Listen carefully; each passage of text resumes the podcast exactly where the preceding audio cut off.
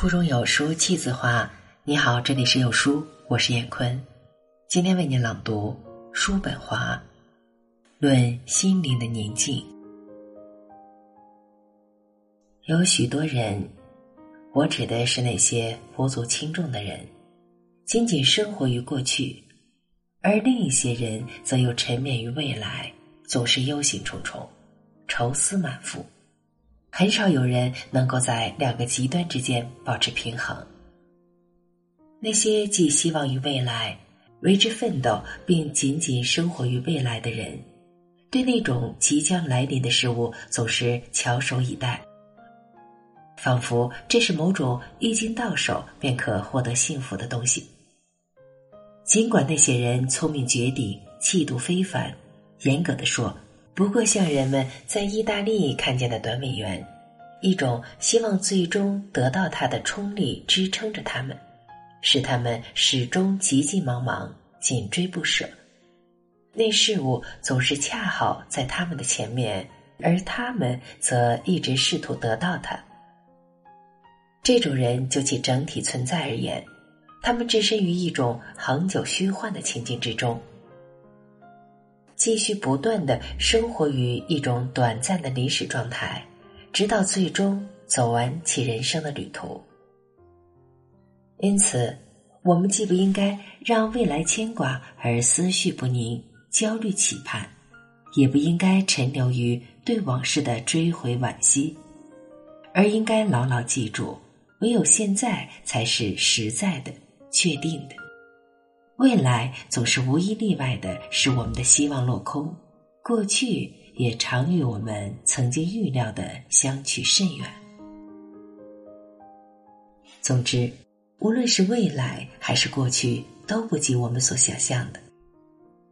同样的物体，由于间距，在肉眼看来要小一些，但思想则可以把它想象的很大。只有现在是真实可行的。它是唯一富有现实性的时刻。正是在这绝无仅有的时刻，我们的生存才是真实的。因此，我们应当永远为此而充满欢乐，给他以应有的欢迎，并尽情的享受这每一时刻。由于充分意识到它的价值，而摆脱了痛苦和烦恼之快乐。倘若我们对过去希望的落空愁眉不展，而对未来的前景焦躁不安，我们将无法做到这一点。拒斥当下的幸福时刻，或由于为陈年往事懊恼及对未来忧心忡忡而妨碍了眼前的幸福，均属愚蠢之至。当然，人一生中总有深谋远虑和抱憾终身的时候。但是，往事一旦成为历史，为缓和我们的情绪，我们就应该想想“逝者如斯”，而向他道声再见。必须克服心灵对过去发生之事的悲伤，而保持心情愉快。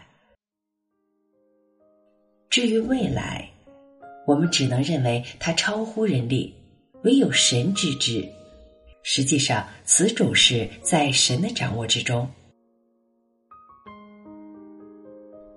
至于现在，则让我们记住塞涅卡的忠告：愉快的度过每一天。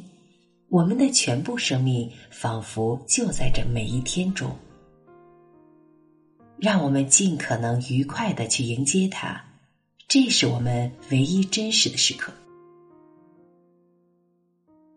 只有那些必然在某个不确定的时刻降临于我们的不幸，才会侵扰我们。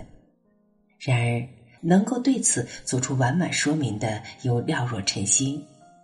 因为不幸或灾难有两种类型，或者仅仅是一种可能，哪怕是极大的可能，或者是不可避免的。即使是那些必不可免的灾难，其发生的具体时间也是不确定的。所以，如果我们并不因为对灾难，其中有的本身就是不确定的，有的将在某个时刻发生的恐惧而放弃生活中的全部乐趣，我们就应该或者把它们看作绝无可能发生的灾难，或者把它们看作不会很快发生的灾难。于是，一个人心灵的宁静越是不为恐惧所侵扰，就越是可能为欲望和期待所骚动。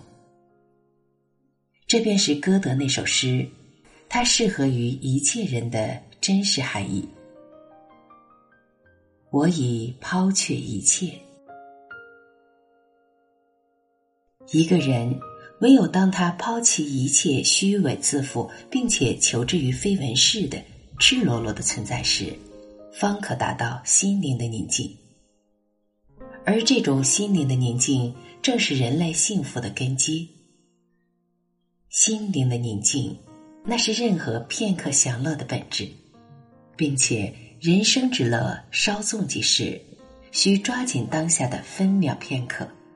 我们应当不断的记起，今日仅有一次，且一去不返。我们总以为明日会再来，但是接到而至的明日已是新的一日，并且它也是一去不复返的。我们常常忘记，每一天都是一个整体，因此也是生命中不可替代的一个部分，而是习惯于将生命看作恰似一束观念或名称，这些观念或名称是无法体验的。倘若如此，包容个体于自身之中的生命便遭到了破坏。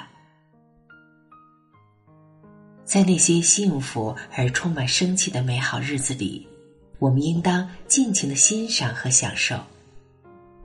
即使在悲苦忧愁的时候，我们也应当回想起那过去的寸寸光阴。在我们的记忆中，他们似乎远离痛苦与哀伤，是那样的令人妒羡。往昔犹如失去的伊甸园。只有在此时，我们才能真切的体会到他们是我们的朋友。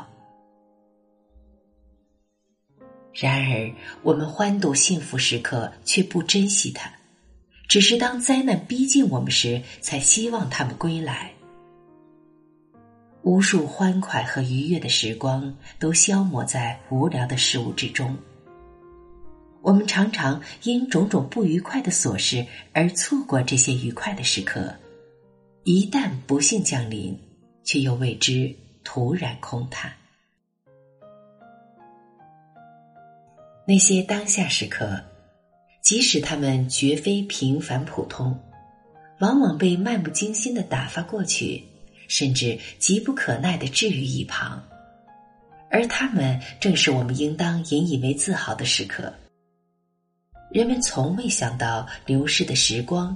正不断的使当下变为过去，在那里，记忆使之理想化，并闪烁着永恒的光芒。后来，尤其是当我们处于窘境之时，面纱才被揭去，而我们则为之抱憾终身。好文章朗读完了。愿你拥有美好的每一天。我是燕坤，再见。